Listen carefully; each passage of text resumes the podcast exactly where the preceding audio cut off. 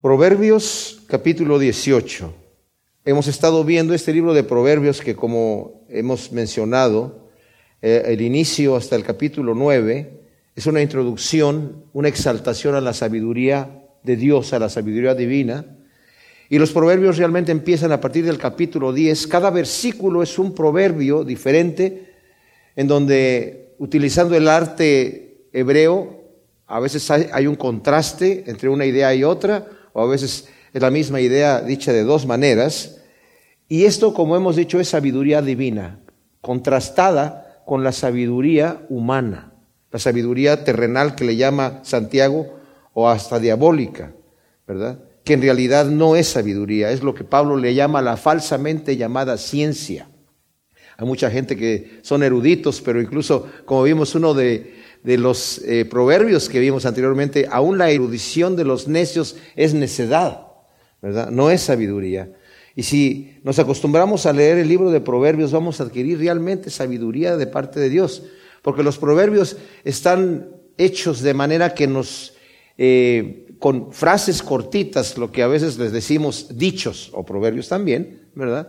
Que vienen de parte de Dios y en el momento que nosotros lo necesitemos van a estar allí. Una de las cosas muy hermosas que la cultura hebrea tenía, sobre todo antiguamente, era que memorizaban todo lo que podían memorizar de la escritura. De hecho, se suponía que un buen judío se sabía de memoria y en las escrituras. Pablo, por supuesto que se sabía de memoria todo el Antiguo Testamento, porque cita las escrituras así como si nada, ¿verdad? Eh, y era necesario para los niños a los 13 años que les hacían su mitzvah, que ya se memorizaran el Pentateuco, los primeros cinco libros de Moisés, se los tenía que tener memorizados. Y es un ejercicio, ya no se acostumbra mucho a hacer eso, pero en la época, digamos, en el siglo pasado o incluso antepasado, eh, en, el siglo XIX, eh, en el siglo XX y anteriormente también, eh, los cristianos memorizaban muchas escrituras y había gente que se memorizaba toda la Biblia en varias versiones. Entonces, ya nosotros no acostumbramos eso, pero sí es bueno leer este libro de Proverbios constantemente para que esos eh, perlas de sabiduría estén en nuestro corazón y van a salir en el momento oportuno cuando necesitemos utilizarlos y son de muchísimo provecho. Entonces, empezando con el primer versículo de Proverbios 18, dice, el hombre esquivo anda en pos de sus caprichos y se encoleriza contra todo buen consejo. O sea, dice la Biblia de las Américas, la traducción de Biblia de las Américas, el que vive aislado busca su propio deseo. Contra todo consejo se encoleriza. Aquí está hablando de personas que se aíslan de los demás, pero no para ir a orar, ¿verdad? No para hacer cosas piadosas, sino se aíslan de los demás porque no quieren que los critiquen y que los dejen hacer su pecado, ¿verdad? Hay dos tipos de pecadores. Hay el tipo de pecador que se junta con otros pecadores y están presumiendo de lo que hacen, ¿verdad? Entre los amigos están haciendo mal y presumen de su maldad. Pero está el otro tipo de pecador que no quiere que nadie sepa lo que hace y se aísla. Y aquí es de lo que está hablando aquí en este primer versículo. El hombre esquivo es el que no quiere saber nada, eh, presenta una cara delante de los demás, que como si estuviese viviendo un tipo de vida. Yo creo que todos conocemos gente así, ¿verdad? Que presentan una cara, pero que en el momento de que uno quiere investigar lo que, cómo es su vida, no te metas conmigo, por favor, ¿verdad? No quiero saber nada. Y al final se da cuenta uno de que realmente es una persona que vive mal. Y cuando uno le quiere dar un consejo, se encoleriza y no lo recibe, porque quiere seguir allí. Mis amados, una de las cosas por las cuales la gente rechaza a Dios, dice la Escritura, es porque quieren hacer su pecado. Dice Juan que de tal manera amó Dios al mundo que envió a su Hijo para que todo aquel que en él cree no se pierda, mas tenga vida eterna porque no envió Dios a su Hijo para condenar al mundo, sino para que el mundo sea salvo por él. Y dice, y esta es la dice, el que en él cree no es condenado, pero el que no cree en él ya ha sido condenado porque no cree en el nombre del unigénito Hijo de Dios. Y esta es la condenación, que la luz vino al mundo, pero los hombres amaron más las tinieblas que la luz y no quisieron traer a sus obras a la luz para que no fuesen reprendidas. Este es el hombre esquivo que se esconde y hace su pecado en oculto. No quiere que le den un consejo, no quiere que les pongan que lo que está haciendo es mal. Y el versículo 2 dice, el necio no se deleita en la discreción, sino en publicar lo que piensa. Aquí es otro tipo de pecador, es otro tipo de necedad. No es el que se queda callado y está por allá y presenta otra cara delante de los demás, sino está hablando aquí de el necio, de la persona que también se resiste a recibir la sabiduría de Dios pero se deleita, no se deleita en la discreción, abre la boca. El necio no se puede quedar callado, desea hacer alarde de inteligencia, pero solamente exhibe su necedad. Y como vimos en el Proverbio 16, 22, eh, la segunda parte dice, lo mencioné ya, la erudición de los necios es necedad. Todo el versículo dice, manantial de vida es la sensatez para el que la posee. Ser sensato quiere decir ser discreto y ser inteligente. Y cuando uno abre la boca dice lo correcto. Dice, pero aún la erudición del necio es necedad. Y luego vimos en el, en el, capítulo anterior, en el 17, versículo 28, dice, aún el necio cuando calla es tenido por sabio y el que cierra sus labios es entendido. Aquí está hablando acerca de ser prudente. Cuando siempre que pienso en este tipo de, este versículo 2, que el necio no se deleita en la discreción, sino que se deleita en publicar lo que piensa, en hacer pública su necedad.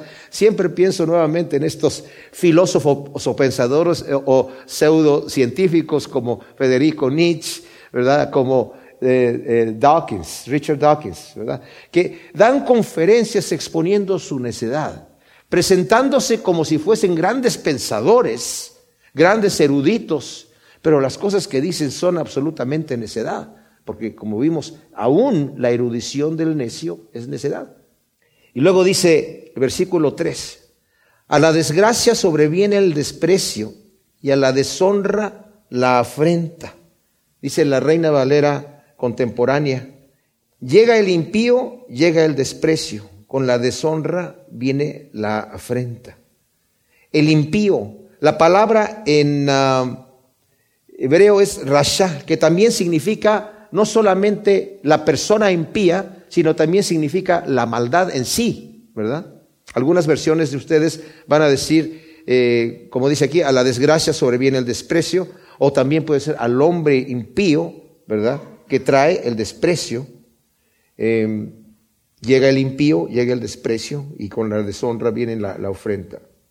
La maldad acarrea desprecio, deshonra y vergüenza. Las palabras del sabio son aguas profundas, torrente caudaloso, manantial de sensatez.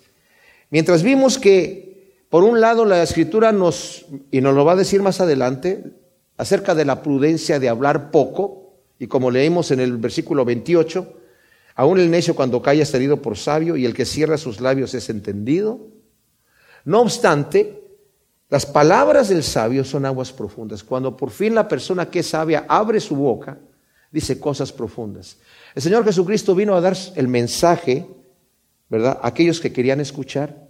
Pero su mensaje que dio, incluso sus apóstoles le dijeron, Señor, ¿por qué les hablas en parábolas? Porque a, a ellos les explicaba las parábolas, porque ellos no entendían las parábolas y les explicaba lo que estaba significando la parábola que acababa de decir. Algunas personas dicen que la parábola el Señor la utilizaba como es el gran maestro para enseñar muy bien porque es un buen método de enseñanza. En realidad, él cuando explica la razón por la cual usa parábolas es porque dice, les hablo en parábolas porque teniendo ojos no quieren ver, teniendo oídos no quieren oír. Entonces, con eso van a tener un buen pretexto para no atender a las palabras. Pero el Señor Jesucristo estaba hablando, estaba dando un mensaje. ¿Y saben quiénes entendían las parábolas en realidad? Eran los enemigos de Dios. Las entendían, pero no querían oír. Esto quiere decir, estoy escuchando lo que está hablando, pero no lo, resisto y no quiero escucharlo. Y es ahí como también vimos que el apóstol Pablo en Romanos dice, la ira de Dios se revela contra toda impiedad e injusticia de los hombres que detienen con injusticia la verdad.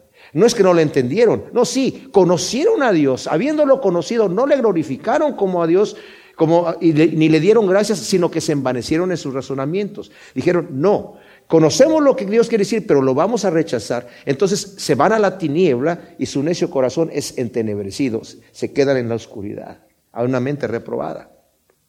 Pero el sabio cuando habla, sus palabras son profundas, son profundas como, como dice aquí, como aguas profundas, son torrente caudaloso, manantial de sensatez. No necesitan ser muchas palabras. Vemos que el Señor en el Sermón del Monte no habló muchísimo, pero sus palabras eran ricas y son ricas para aquellos que las quieren escuchar. Y cada vez que nosotros leemos las palabras de nuestro Señor en la Escritura, vemos que no agotamos todo lo que está dicho allí, ¿verdad? Cada vez que las volvemos a leer, vemos otra profundidad de la sabiduría y de las riquezas que Dios tiene para nosotros. Pero cuando, cuando tenemos oído para oír, cuando no tenemos oído para oír, no vamos a entender las palabras del sabio. No es bueno favorecer al culpable para torcer el derecho del inocente. No está bien, dice la nueva versión internacional, declarar inocente al malvado y dejar de lado los derechos del justo. Dios prohíbe hacer distinción de personas en el juicio. En Deuteronomio capítulo 1, versículo 17 y en el capítulo 16, versículo 19, el Señor dice, no puedes hacer distinción de personas en el juicio. No puedes tratar al rico de una manera y al pobre de otra manera. Tienes que tratarlos a ambos con justicia. No puedes absolver al culpable solamente porque es rico. Más adelante, otro de estos proverbios también lo va a mencionar. ¿verdad? Pero tienes que obrar con justicia. Y estos son mandamientos que el Señor le está dando a los jueces. No se dejen sobornar, no se dejen impresionar. Saben, en nuestros eh, sistemas legales de nuestros países, incluyendo aquí Estados Unidos también, hay mucho favoritismo para la persona que tiene dinero. No se le trata igual. Los mismos jueces no lo tratan de la misma manera. La persona que es muy afluente, ¿verdad? Eh, le dan una preferencia especial pero no es bueno favorecer al culpable. Los labios del necio provocan contienda y su boca clama por azotes. dice la nueva traducción viviente, está muy cómica esta traducción que dice, con sus palabras los necios se meten continuamente en pleitos y van en busca de una paliza. O sea, el, el, necio se involucra en pleitos innecesarios y muchas veces termina con serios problemas. ¿A quién se está refiriendo aquí? A una persona que le gusta la contienda, que le gusta el pleito. El Señor nos, nos ordena poner la otra mejilla. Y qué fácil es enredarse en un pleito por no querer poner la otra mejilla, por querer decir, pero es que yo tengo el derecho. Y a mí nadie me va a ver la cara de tonto. Entonces yo tengo el derecho de vengarme del malvado. El Señor me dice que no, que debo de, amar a mi enemigo, debo de orar por él. Claro que nuestro corazón carnal no, no, no quiere eso. Necesitamos aprender a hacer, de dejarnos dirigir por el Espíritu Santo para que nos guste, fíjense lo que digo, poner la otra mejilla. Cuando yo recién me convertí, esos eran uno de los versículos que a mí me molestaban. Al que te pida, dale. Y se está refiriendo de a tu enemigo, no solamente a cualquier persona que me pida. Si tu enemigo quiere pedirte prestado algo, dáselo. Y si te maldice, bendícelo. Y si te quiere poner a pleito, dale lo que quiere y dale más. Y si te golpea una mejilla, ponle la otra. yo, Señor, ¿por qué quieres que nos veamos así, como, como, como débiles, como tontos los, los hijos de Dios? Porque yo no entendía, mis amados, que eso es realmente el corazón de Dios. ¿Saben qué? El creador del universo no tenía que poner la otra mejilla.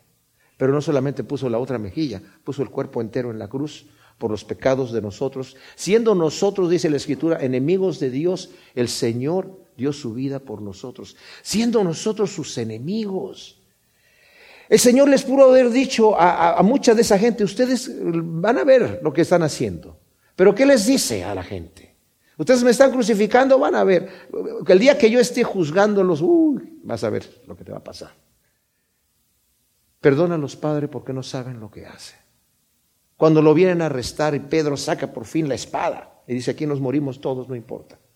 El Señor le dice, Pedro, guarda tu espada. ¿Qué no, no te das cuenta que yo me puedo defender?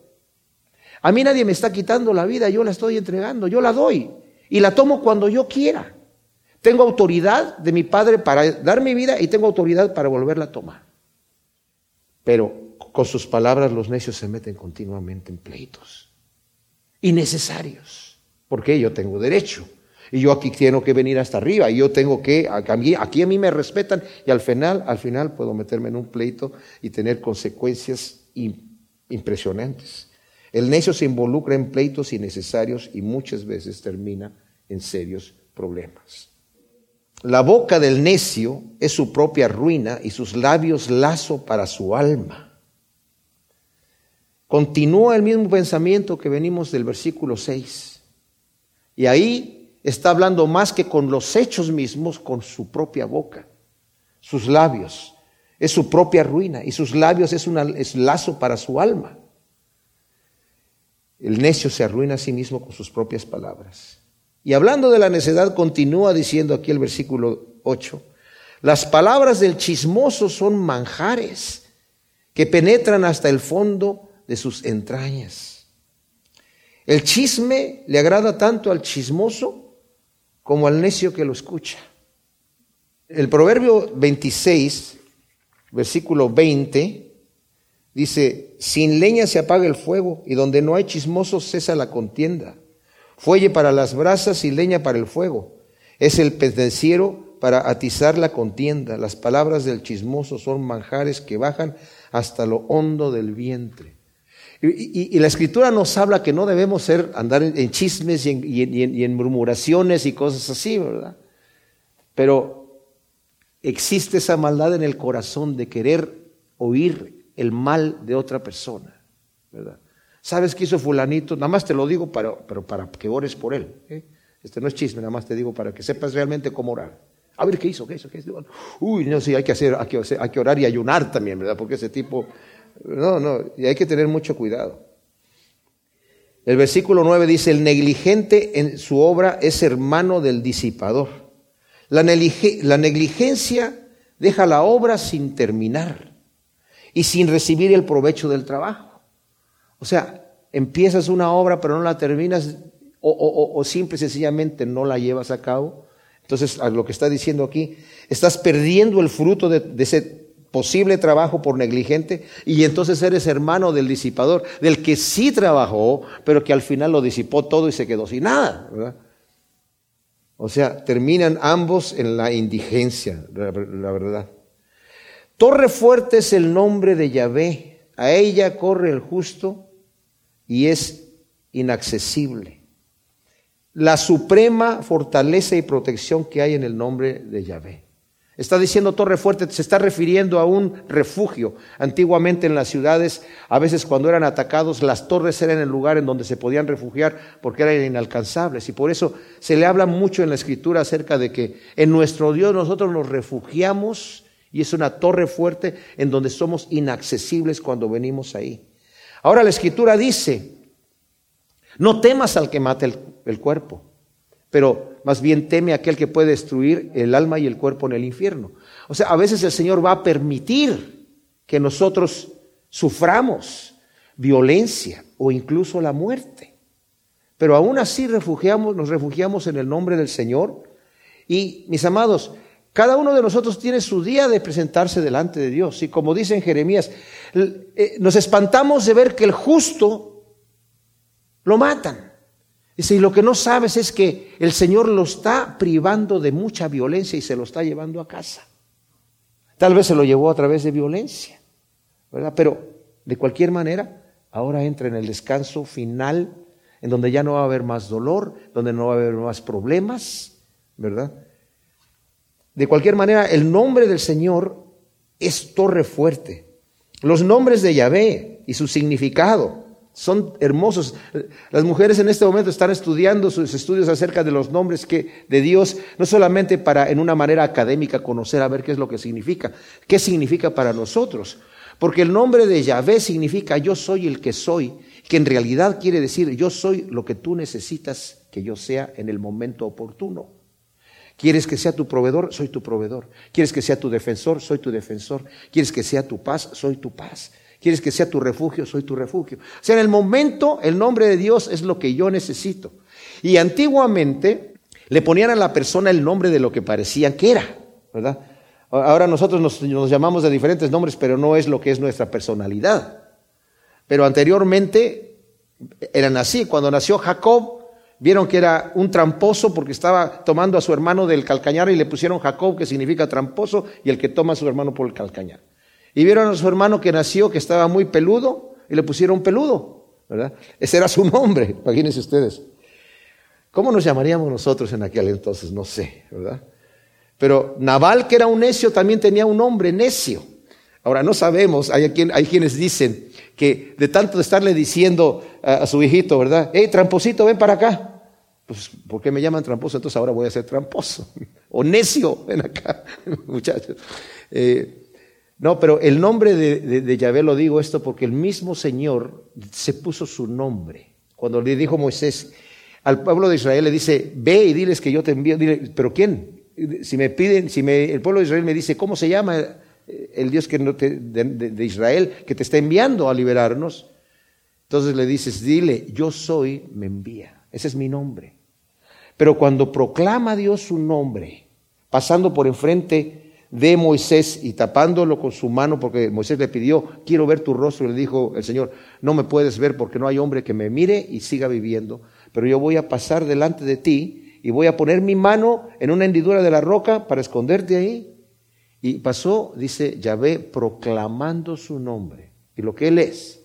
Yo soy, yo soy Dios fuerte, misericordioso y piadoso que carga con la iniquidad, con la maldad y el pecado. Y eso para nosotros, mis amados, es el refugio que encontramos en el nombre del Señor. A Él correrá el justo y es inaccesible al enemigo hoy en día el nombre de, nuestro Dios es revelado ya en el Nuevo Testamento. Yahvé es nuestra salvación. Ya es la abreviación de Yahvé. Shua quiere decir salvación. Yahshua en hebreo, en griego es Jesús. El nombre de Jesús es el griego de Yahshua, que quiere decir Jehová es nuestra salvación. Qué, tremendo, ¿verdad? Y a Él corre el justo y va a ser inaccesible para el enemigo. Nos refugiamos en el Señor. Nos ponemos la armadura de Dios. No que seamos inaccesibles en cuanto dije yo a la violencia, pero somos inaccesibles contra los ataques del enemigo. El enemigo nos puede tirar dardos, pero no nos puede herir porque estamos refugiándonos en el nombre del Señor. Y si lo resistimos, dice la Escritura, va a huir de nosotros. Él anda como león rugiente buscando a quien devorar, pero ya está vencido. Y lo venció Yahshua, el, el Mesías Jesús, en la cruz. De manera que ahora nosotros corremos a nuestro Dios, que es nuestra torre fuerte y que es nuestra salvación, y nos refugiamos en el nombre de nuestro Dios, nuestro Salvador Jesucristo. Versículo 11 del capítulo 18 de Proverbios, continuamos con estos tremendos proverbios que nos está dando Salomón, sabiduría divina de parte de Dios, para poder nosotros saber lo que tenemos que hacer en el momento oportuno. Acabamos de leer en el versículo 10, podemos correr a nuestro Dios, porque es nuestra salvación, nuestro torre fuerte, nuestro refugio. Dice el versículo 11, las riquezas del rico son su ciudad fortificada, como un alto muro en su imaginación. Este no es un proverbio en donde nos está dando un consejo, ¿verdad? Esta es una simple observación que está haciendo Salomón en este eh, proverbio. O sea, el que es rico confía en sus riquezas y de alguna manera para, para, él sus riquezas son su protección, son en su imaginación, son su muro alto. Nadie me va a tocar aquí. Eso es lo que piensa. Y muchas veces así sucede, desafortunadamente. Es una observación que, que, está haciendo aquí eh, Salomón. La persona que tal vez es indigente o que no tiene mucho dinero, que es pobre, no se puede defender tan fácilmente como se defiende el que es rico. Como dije, no es un consejo, no es un consejo para que nosotros lo vivamos y para que confiemos en las riquezas, simplemente es una observación. Por eso dice, es como un alto muro en su imaginación. Él que es rico descansa en su opulencia, confía en sus riquezas. No está bien, el Señor ya nos enseñó ahora en el Nuevo Testamento confiar en las riquezas, porque o confiamos en las riquezas o confiamos en el, la torre fuerte que viene a ser nuestro Salvador Jesucristo, ¿verdad? Eh, y dice, no podemos servir a dos señores. Antes del quebrantamiento, el corazón del hombre es altivo. A la honra precede la humildad. Ahora, el Señor ha puesto ciertas leyes espirituales. Aquí en el Proverbio 16, Versículo 18 dice, antes del quebrantamiento viene la soberbia y antes de la caída la altivez de espíritu. En Lucas 14, 11, el Señor hablando del publicano y del fariseo que estaban orando en el templo, y dice que el fariseo estaba dando gracias a Dios porque le decía, Señor, te doy gracias que no soy como los demás hombres. Su oración era de orgullo, ¿verdad? Te doy gracias porque yo soy mejor que aquel. ni siquiera soy como este pecador. Yo te pago a ti todos mis diezmos, ayuno dos veces a la semana. Señor, ando cumpliendo la ley. Gracias, gracias, ¿verdad? Que ya ando haciendo estas cosas. Te doy gracias por eso. Pero este hombre, mira, no soy como este hombre. Y el otro hombre, el publicano, que era considerado de los peores de los pecadores, no se atrevía a levantar el rostro diciendo, Señor, sé propicio a mí, ayúdame ten compasión, yo soy un pecador, no sé qué hacer. Era un pobre de espíritu que no sabía qué hacer delante de un Dios santo y nada más levantaba la mano y decía, ayuda, ayuda, ayuda. Dice, ese salió justificado, el otro no, porque el que se humilla será enaltecido y el que se enaltece va a ser humillado, abatido. Esas son leyes de Dios, mis amados. El Señor ha puesto leyes en el universo, tanto espirituales como físicas. No entendemos cómo funcionan, no, no entendemos si son intervención directa de Dios o simple y sencillamente son el fruto de lo que sucede. También dicen en Gálatas, no te engañes, Dios no puede ser burlado. Todo lo que tú siembras vas a cosechar. Si siembras para tu carne vas a cosechar corrupción. Si siembras para el espíritu vas a cosechar vida eterna. O sea, si estás sembrando y, nutriendo tu carne, tus apetitos carnales, vas a cosechar corrupción. ¿Por qué? Porque Dios interviene para que yo coseche corrupción. No sé, a lo mejor la ley está puesta nada más así, de antemano por Dios. No las entendemos, pero así es como funcionan. Por el otro lado, tampoco entendemos las leyes físicas, ¿verdad? Pero las observamos, escribimos sus principios, las utilizamos. La ley del magnetismo, los polos diferentes se atraen, los polos del mismo valor se repelen, pero no entendemos por qué, ¿verdad? pero utilizamos el magnetismo. La electricidad, no sabemos si viaja la electricidad por arriba del cable, alrededor del cable, por dentro del cable, no sabemos cómo es, pero la utilizamos. La gravedad, no sabemos por qué las masas se atraen de acuerdo a su tamaño, y, pero por qué se atraen las masas, no sabemos, pero utilizamos esas cosas. Son leyes. Y estas son leyes espirituales también aquí, que está diciendo en el versículo 12. Antes del quebrantamiento, el corazón del hombre es altivo y a la honra. Antes de que venga la honra, precede que tengas humildad. El que responde antes de escuchar sufrirá el sonrojo de su necedad. Los necios responden antes de terminar de escuchar lo que se dice. Dice la nueva traducción viviente, precipitarse a responder antes de escuchar los hechos es a la vez necio y vergonzoso. Hay que quedarse callado hasta, hasta escuchar. Y saben, esto sobre todo cuando está uno platicando, cuando hay discusiones entre la familia, deje el uno terminar de hablar al otro hasta que termine para que escuche toda la situación, porque responder antes de que se termine lo que se está diciendo, como dice aquí, es necedad. Y al rato va a sufrir el sonrojo de su necedad. Estaba yo escuchando al pastor Chuck Smith que decía que su papá era una gran persona, pero sufría de, este, de, esta, de esta debilidad, ¿verdad? De actuar antes de terminar de escuchar. Entonces tuvieron un hermano que nació varios años después de que nació eh, Chuck con su otro hermano. Y como era el más chico, pues era el más consentido en la familia. Y ese muchachito creció aprovechando esa debilidad del papá. Entonces de repente nada más gritaba y empezaba ahí a llorar, ¿verdad? Y gritando. Como... Y el papá ya llegaba y veía a los tres ahí y ya se, con el cinturón en la mano y les daba a los otros dos mayores porque estaba llorando el más chico. Y después de que les pegaba, les decía, a ver, ¿qué pasó? Y el más chico, no, pues no pasó nada. Pero... Y después el papá tenía que pedir perdón, pero pues ya palo dado, como dicen, ni Dios lo quita, ¿no? Entonces, sufría el sonrojo de su necedad, decir, perdón, perdón, pero ya estaba dado el palo ahí. El buen ánimo sostiene la enfermedad, pero el ánimo abatido, ¿quién lo soportará? Es de suprema importancia mantener el buen ánimo aún en la enfermedad y la dificultad. En Filipenses 4, del 6 a 7 nos dice, por nada estés afanoso, sino sean conocidas tus peticiones delante de Dios. Lleva todo al Señor en oración. Y la paz de Dios que sobrepasa todo entendimiento va a gobernar tu corazón. No te afanes por esas situaciones. Sí, en este mundo hay problemas, sí hay problemas. Pero aún las pruebas, yo tengo la oportunidad de dejarme llevar por el dolor de la prueba o dejar que el Señor me vaya moldeando como el alfarero moldea todavía el barro que no se ha endurecido aún, para que termine la obra en mí y tener el ánimo de que el Señor me ha prometido que aún todas las cosas ayudan para bien a aquellos que amamos a Cristo Jesús y descansar en eso.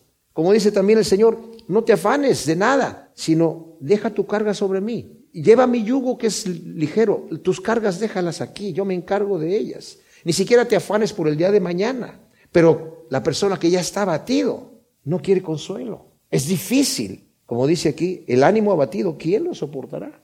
El corazón del entendido adquiere sabiduría y el oído de los sabios busca ciencia. El entendido, el que quiere saber la verdad, adquiere sabiduría y Dios se la da. Dice Santiago, tienes falta de sabiduría, pídele a Dios y Él te va a dar. Le da abundantemente a todos y sin reproche, pero pide con fe, no dudando, porque el que duda es como una onda del mar que se aventada de aquí para allá y no va a recibir nada. Tienes falta de sabiduría. Y qué hermoso eso, ¿no? Porque Salomón le pidió al Señor sabiduría y el Señor se agradó mucho de que le haya pedido sabiduría y el Señor le dio sabiduría. Y yo tengo experiencia de que en varias cosas le he pedido al Señor, Señor, dame sabiduría en esta situación y el Señor responde inmediatamente, como que es una oración que al Señor le gusta. Entonces aquí cuando dice, el corazón del entendido adquiere sabiduría, porque quiere saber, es entendido y quiere saber, y el oído de los sabios busca la ciencia, busca la, la verdadera ciencia, porque como dije, está la falsamente llamada ciencia.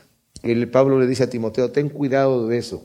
El versículo 16 dice, los regalos abren paso al hombre y lo conducen ante la presencia de los grandes. Ahora, Aquí no sabemos si se habla del soborno, fíjense bien lo que voy a decir, o simplemente de una manera de vivir. Si habla del soborno, no lo está elogiando, simplemente está haciendo la observación que el que regala, ¿verdad? Y con soborno, pues se abre paso. Dios aborrece el soborno. Pero por el otro lado, si habla de simples regalos, es un acto de astucia para lograr lo que uno se propone.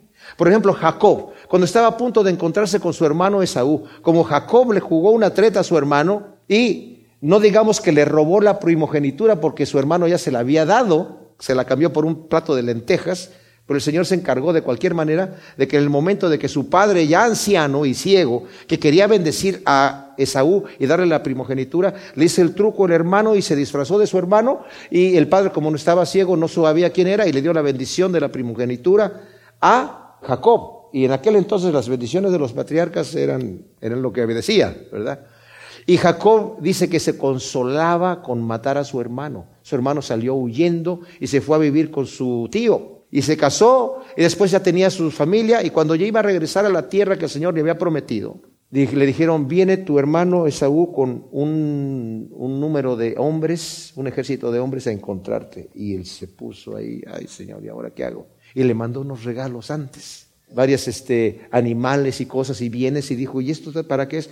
dice, no, yo tengo suficiente, hermano. No, no, no, no, no, es que yo te he visto de nuevo. O sea, a eso se está refiriendo aquí, ¿verdad? A enviar regalos. También el mismo Jacob, cuando su hijo José estaba en Egipto y llegó a ser segundo de Faraón, y la primera vez que envió a sus eh, eh, hijos para, para traer alimentos, se dieron cuenta que su dinero estaba en, se los habían devuelto y se, estaba muy preocupado Jacob. Entonces la segunda vez que, que tuvo que enviar a sus hijos les dijo, bueno, vayan, pero lleven estos presentes allí a, a este hombre segundo de Faraón, que era su hijo José, pero él no sabía, para apaciguarlo, para tranquilizarlo, ¿verdad? Cuando David quiso ah, pedirle a Nabal alimento cuando estaban huyendo de Saúl, David había protegido a sus pastores, entonces como que era lo lógico, y él no quiso, David se preparó para ir a atacar la casa de Nabal.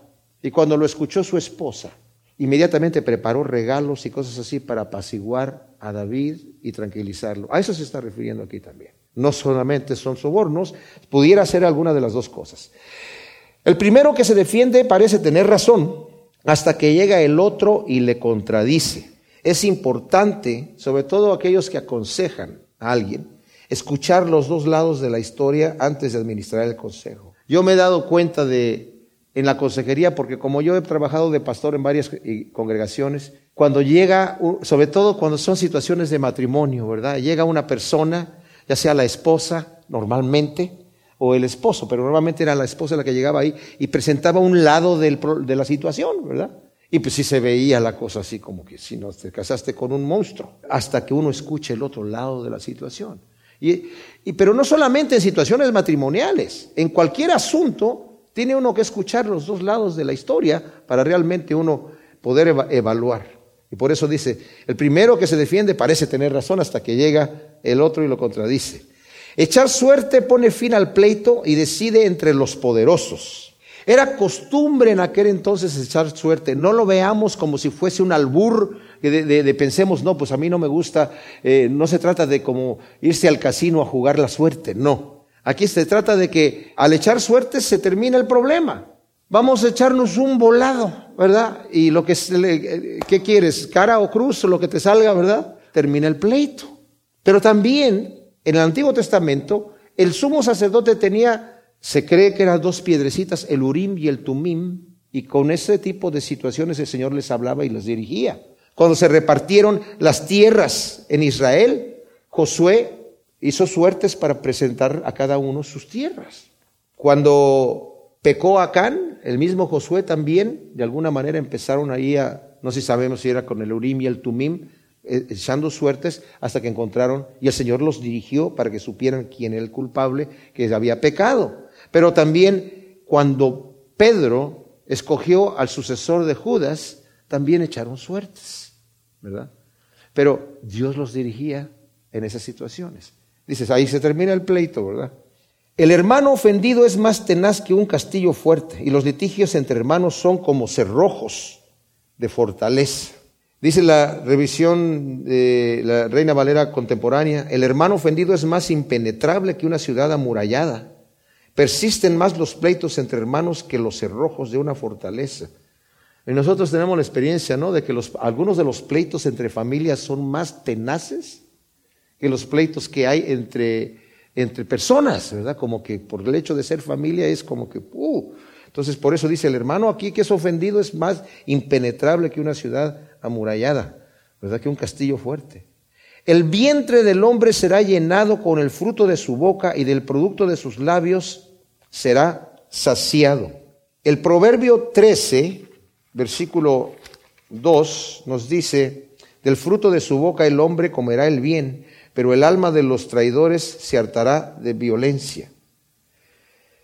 Aquí nos está hablando que de lo que yo diga, estos dos versículos que vienen aquí, estos dos proverbios y el que sigue, este y el que sigue, está hablando acerca de la lengua, de lo que yo voy a cosechar acerca de lo que yo diga. La escritura me, dice que, tengo que ser prudente con mi boca. Aquí en el mismo proverbio eh, capítulo 10, versículo 19, dice, en las muchas palabras no falta pecado, pero el que refrena sus labios es prudente.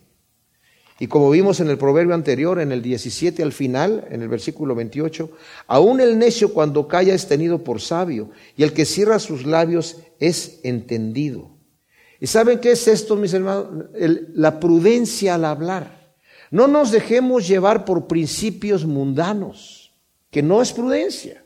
Esa frase de no tengo pelos en la lengua es, yo prefiero rasurarme la lengua si es que tengo pelos. No, no, se refiere a, tener la lengua peluda, pero a veces significa ser imprudente y hablar de más cuando no tengo que hablar.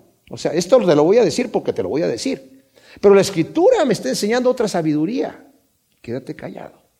Con tu lengua vas a cosechar lo que tú estés hablando. Vas a, puedes empezar un pleito, puedes empezar una discusión, puedes hacerte mal entender. Y una de las cosas que yo he notado, no es bueno hablar cuando la persona no me va a escuchar. Mis palabras tienen que ser pocas, acabamos de leer ahí. Tienen que ser pocas y tienen que ser en el momento donde, que sean precisos. Pero hablar para sacármelo del pecho nada más, crea un conflicto. Siempre. Muchas veces, cuando hay un conflicto, ya sea matrimonial, familiar o de amistades, vale la pena cuando la persona a la que se le está hablando no escucha, refrenarse. ¿Para qué hablar más? Dios no nos habla cuando nosotros no queremos escuchar. ¿Se dan cuenta? Dios no habla a oídos sordos. Fue como cordero y no abrió su boca delante de Pilato y no estaba callado hasta que tuvo que decir lo que tuvo que decir. Delante de Herodes no dijo nada. ¿Por qué? Porque no va a hablar a oídos sordos. Entonces, tenemos que tener cuidado, porque vamos a cosechar, como dice aquí, nuestro vientre va a ser lleno del fruto de nuestra boca. O sea, vamos a cosechar y nos vamos a hartar del fruto de lo que nosotros hayamos dicho. Luego dice, la muerte y la vida están en el poder de la lengua, lo que escoja, eso comerá. Este versículo desafortunadamente ha sido utilizado como el versículo clave para la falsa doctrina de la palabra de fe, entre comillas, o de la confesión positiva, entre comillas, que dice, todo lo que tú digas, ten cuidado con lo que dices porque te va a acontecer. Si dices, tengo que tener cuidado porque me puede venir un accidente, ¿verdad? Eh, ay, ya estás diciendo, ya estás confesando negativamente y ahora te va a venir. Eso no sucede, eso no está en la Biblia. Esto es, ese versículo no está diciendo eso. Pero de aquí se toman para decir esa situación. Este es el versículo clave. Esto lo que está diciendo simple y sencillamente es que la consecuencia de nuestras palabras, tanto aquí como en la eternidad, está aquí. Fíjense, en Mateo, mis amados, en Mateo capítulo 12, el Señor hablando a la gente, les dice en el versículo 35, el hombre bueno del tesoro bueno saca cosas buenas y el hombre malo del tesoro malo saca cosas malas. Yo os digo que de toda palabra ociosa que hablen los hombres de ella darán cuenta en el día del juicio, porque por tus palabras serás justificado y por tus palabras serás condenado. O sea, esas son las consecuencias eternas de lo que yo esté hablando. En Eclesiastés capítulo 5, versículo 2 dice, no te des prisa con tu boca ni te apresures tu corazón a proferir palabra ante Dios, porque Dios está en los cielos y tú en la tierra, por tanto sean pocas tus palabras, porque de las muchas ocupaciones vienen los sueños y de las muchas palabras el dicho del necio. Cuando hagas voto a Dios, no tardes en cumplirlo, porque no hay complacencia en los necios. Cumple lo que prometes. Mejor es que no prometas a que prometas y no cumplas. No dejes que tu boca te haga pecar ni digas delante del ángel que fue ignorancia. ¿Por qué harás que Dios se enoje a causa de tus palabras y destruya la obra de tus manos? Mis palabras tienen que ser pocas, prudentes y sabias y al punto, ¿verdad? El que haya mujer haya el bien y una benevolencia ha obtenido de Yahvé. Ciertamente, hay una extrema bendición en tener una esposa que teme y ama a Dios. En mi caso, en mi familia, mi esposa ha sido un pilar en la familia impresionante y yo le doy gracias al Señor por eso. Pero ¿saben qué, mis amados? El hombre en la familia es el responsable de hacer que su hogar sea el refugio espiritual de paz y amor. El hombre es el responsable de permitir que su esposa, si quiere que llegue a ser esa mujer de Proverbios 31, la mujer virtuosa, tiene que dejar que eso suceda en su hogar. Y el que ha hallado una mujer virtuosa, pues ha hallado una gran bendición y benevolencia del Señor, ¿verdad? El pobre habla suplicando, el rico responde con durezas. En el mundo, el pobre es manso y humilde, pero el rico es prepotente y orgulloso. No obstante, tenemos el ejemplo del Rey de Reyes y Señor de Señores que dijo, aprendan de mí que soy manso y humilde de corazón y van a hallar descanso para sus almas. Nos dice Filipenses capítulo 2, versículos del 5 al 11. Haya en vosotros este mismo sentir que hubo en Cristo, que siendo Dios no se aferró a esa imagen como algo que tengo que hacer, sino que se humilló a sí mismo tomando forma de esclavo y en esa forma de esclavo sufrió la muerte y muerte de cruz. Haya ese mismo sentir en nosotros, ¿verdad? No, como vemos en el mundo, ¿verdad? la prepotencia de los ricos. Y termina diciendo, hay amigos para ruina del hombre, pero hay un amigo más unido que un hermano. Ahora, la versión, revisión Reina Valera 1960, 1909 y 1995 dice, el hombre que tiene amigos ha de mostrarse amigo. Pero eso no es lo que dice el texto realmente, ¿verdad? Solamente esas versiones, las demás versiones que yo estuve viendo, la Biblia de las Américas, la versión internacional, la traducción viviente, ah, incluso la Reina Valera contemporánea, lo traduce así. Hay amigos para ruina del hombre, pero hay un amigo más unido que un hermano. Y, y queda con el proverbio, porque está haciendo el contraste. En la otra cosa no tendría sentido. Las dos son verdades. Si tú quieres tener amigos, tienes que mostrarte amigo, eso sí. Pero creo que no va de acuerdo al proverbio, de cualquier manera es verdad. Pero hay amigos que se presentan como amigos, pero en realidad son tus enemigos, ¿verdad? Pero hay amigos que son más unidos que un hermano. Y cuando consideramos esto, Cristo es ese mejor amigo, ¿verdad? Que es más unido que el hermano, porque dijo, nadie tiene mayor amor de amigos que aquel que da su vida por sus amigos. Y el Señor dio su vida por nosotros con el amor verdadero del mejor amigo, que nos dice, ya no los voy a llamar esclavos o siervos, sino los voy a llamar amigos. El, el, siervo no sabe lo que hace su Señor, pero ustedes van a saber lo que yo estoy haciendo, cuál es mi plan y el propósito para tu vida.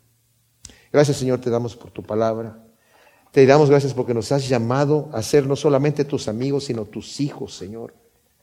Y nos has dado una herencia eterna en los cielos, Señor.